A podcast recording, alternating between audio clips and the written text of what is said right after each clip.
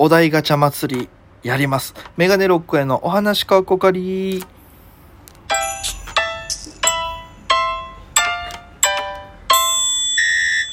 さあ、ということでございまして、改めまして、えーメガネロックへです。よろしくお願いします。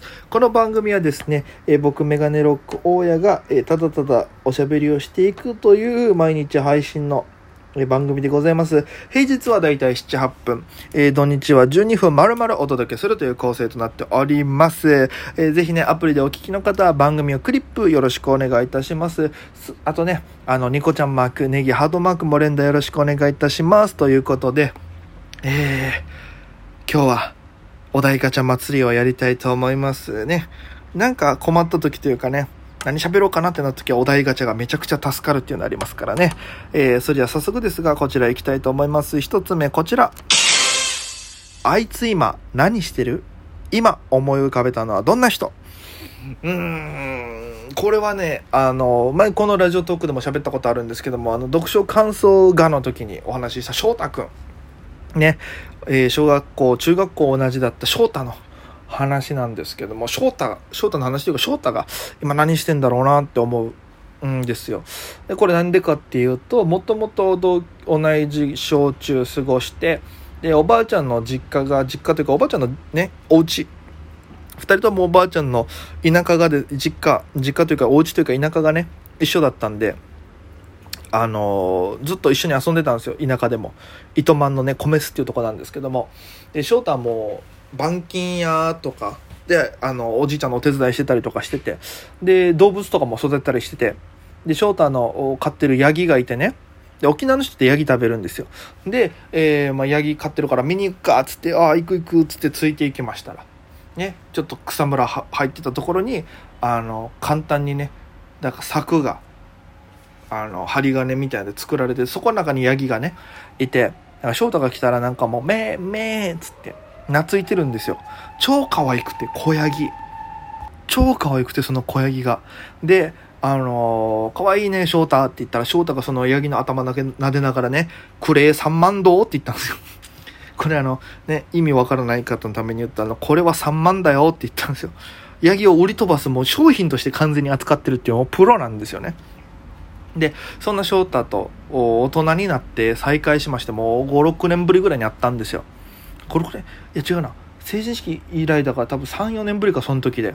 で、えー、会いまして久しぶり、飲もうって沖縄に来てるからって、な、な、県外にいたけど沖縄になんか帰ってきて、えー休みができたっつって。で、帰ってきた時に、よしきっつって。で、何？って言ったら、あのー普通にな、飲むのも楽しいんだけど、つって、一軒目居酒屋だったんですけど、飲むのも楽しいんだけど、ねえねえゴアがいるところ行こう、っつって。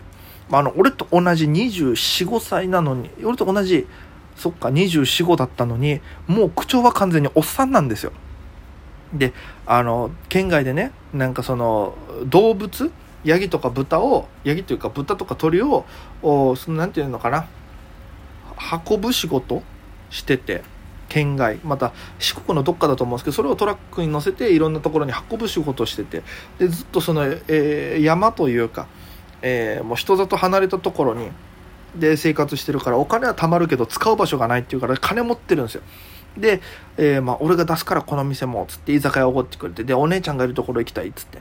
で同じ年でそんな言い方するかと思いながらでキャバクラ行ってで、えーキャうんなんだろうキャバクラとクラブのちょうど中間ぐらいのとこでで松山っていう繁華街でタクシー降りましてでそしたらキャッチの兄ちゃんに翔太が「え兄さんいいねねいるね」って言われ いいお姉さんいますか?」って。言ったら「ああいうお兄さんうちで遊んでくね」っつって「と遊ぼう」って言ってそのままついていきまして。でそしてあのガチャって入ったらもうちょっと広めのクラブでカウンターがねあのバーカウンターみたいなのが目の前にあってで、えーその、なんていうんですか、壁に沿って席、席が何列か仕切られてて、で、カラオケがついててってとこだったんですけど、で、そこ席座って、で、兄さんちょっと島をもらおうっつって、あの、青森もらってね。で、で、こう飲んでましたら、可愛い女の子来たんですよ。で、翔太が多分好みだったんでしょうね。めっちゃ喋るんですよ。で、ねえねえは何歳ねえみたいな。で、えー、20いくつだよっつったら、おう、年下んりかっつって。いや、え、お兄さんいくつっつって。わーや25やなとん、みたいな。わーや25なとんどって言ったら、いや、わかん、みたいな。お兄さん、私と1、2個しか変わらないのに、何そのおじさん臭いの？みたいな。えー、いいやし、つって。で、ずっとニコニコしてるんですよ。で、僕隣に着いた子ともちょっと喋ったりしてて。で、で、まあ、調子よくなってきたから、ねえねえに、えー、ねえねえ、わ、カラオケ歌おう、みたいな。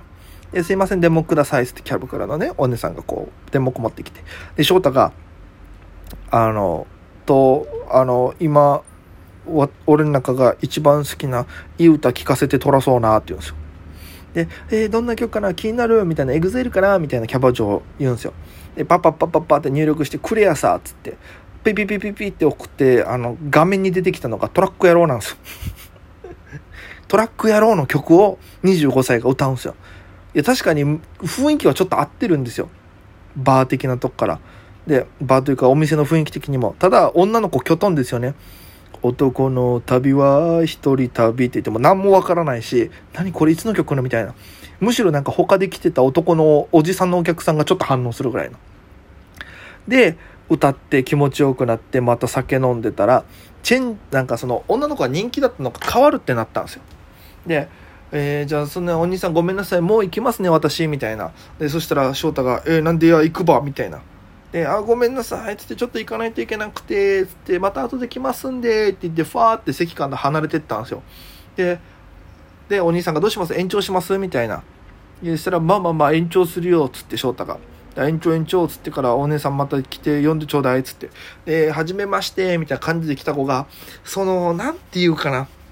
さっきの子に比べたら、あんま可愛くなかったんですよね。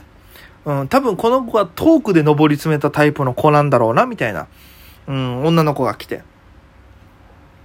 で、えー、よろしくお願いします、みたいな感じで。で、あんまり、あの、そのキャバクラとかわからない俺でもそれを感じたから、きっとこれは本当にさっき言ったようにトークで、あの、人気の子なのかなと思ってちょっと喋ったらトークもそんななんですよね。うん、ただ単にちょっと、このお客さん、金持ってるかわかんないけど、みたいな、お店側の都合わかんないですけど、あんまり、あの、外れっぽい子を回されたんですよね。で、僕はもうある程度喋るじゃないですか。ね。せっかく、来てるし、話しかけられてるし、喋るじゃないですか。翔太の口数がまあ減る。全く喋らなくなってね。で、えー、僕とそのやり取りしてて、あの、ちょっと女の子がお酒作ってる時に、もう来て5分も経ってないですよ。俺の膝トントンって叩いて翔太が耳近づけてって言から、何?っつったら、もう店出ようっつって。延長して5分も経たないうちに店出ようとするんですよ。でも翔太、だって今延長したさっつったら、うん、このねえねえ話つまらんって言ってから で、ああ、分かった。でも翔太が出すって言ってるから俺もついてきたし、翔太が帰るんだったら俺も帰るよ、っつって。で、ボーイさん呼んでね、兄さんっ、つって。あの、チェックって言ったんですよ。だから、ボーイさんびっくりしましたね。延長したばっかで帰るって言うから、えー、どうされました？っつったら、なんかやりました？っつって、女の子もびっくりしてるんですよ。えー、みたいな。明らかにこの子がついて、ね、チェチェックって言ってるから。いや、お姉さん、お兄さんどうしたんですか？っつって。なんか嫌なことありました？なんか目をかけました？っつって。うん、もう帰るって。仕事はもう、口下手でもあるんでね、もうそういういいように理由が言えないから、もう帰るってもう明らかに不愛想にしか見えない行動を取っちゃってるんですよ。で、あ、わかりました、みたいな。でもなんかキャバ嬢の人は、いや、もうちょっとお兄さん飲みましょうよって言うけども、翔太はなんかもう、無言で手をこう、右手をね、あ、大丈夫大丈夫みたいな感じでこうやってるんですよ。で、あの、僕もなんかフォローでいや、ちょっとこの後予定があって、みたいな。ちょっと早く来て、みたいな声かかっちゃったから行くことになってごめんね、みたいな。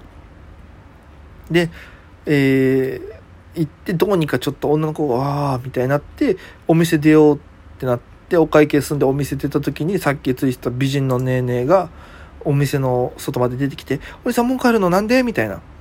いやそしたら翔太は「いや俺はあなたと喋りたかったのにあなた違うとこ行ったから私はもう帰るよ」っつって「えじゃあお兄さんまたちょっと戻ってくる時だったら連絡して」って言って名刺をねそのキャバ嬢の人が渡した翔太が「ああもらっとくよただあのー、こんなん電話しないからさ、俺、つってからそのままエレベーター乗って消えていくんですよ、一緒に。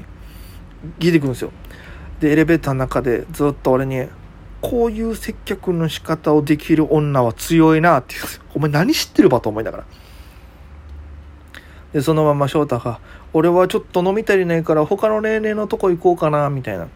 で、外やっぱ出たらね、キャッチがワンサカいるんで、寄ってくるんですよ。お兄さんどうなの？みたいな。でも、あの、俺は飲みに行くけどどうする？って言ったけど、俺はもうちょっとそれさすがにね、きついなと思って、あの、こういう感じの飲みのシステムはちょっと好きじゃなかったんで、ごめん翔太と俺もうちょっと帰るわ、つって。あ、そっか、っつったら、あ、じゃあちょっと離れたところで飲もうや、って言って、タクシーに乗ってまた翔太だけ消えていくっていう。うん、それ以来ね、あいつと会ってないんですよね。だからあいつ今何してるって言ったらもうその翔太しか出てこないっていうね。うん。そしてまさかの翔太で11分喋ってるっていう えー、あと1個ぐらいいけんのかな？嬉し涙って流したことある？それどんな時？俺ないな、嬉し涙流したことない。あの、お笑いの大会で高校生の時に優勝したことあるけど、笑顔甲子園で、あの時も泣かなかった。泣くんだったら多分あの時だったんだろうけど、泣かなかった。ずっとニヤニヤしてた。うーん、なんかね、そんなに俺感情的になることがないんだよな。うん。怒った時とかはなんかグッてな言葉調は強くなるけど、なんか表面的に出るものはないね、涙とか。多分最後に泣いたのトイストーリー3映画で見た時ぐらいかな。うん。あの時泣いたね、高校生の時に見に行って。うん、それぐらいかもしんない。ということでお届けしてまいりました。メガネロックへのお話かっこり本日ここまでとなります。ぜひね、えー、面白ければニコちゃんマークネギ、えー、なんだあと、ハートか、えー、よろしくお願いいたします。ということでまた明日もお聴きください。それでは皆様、また今夜。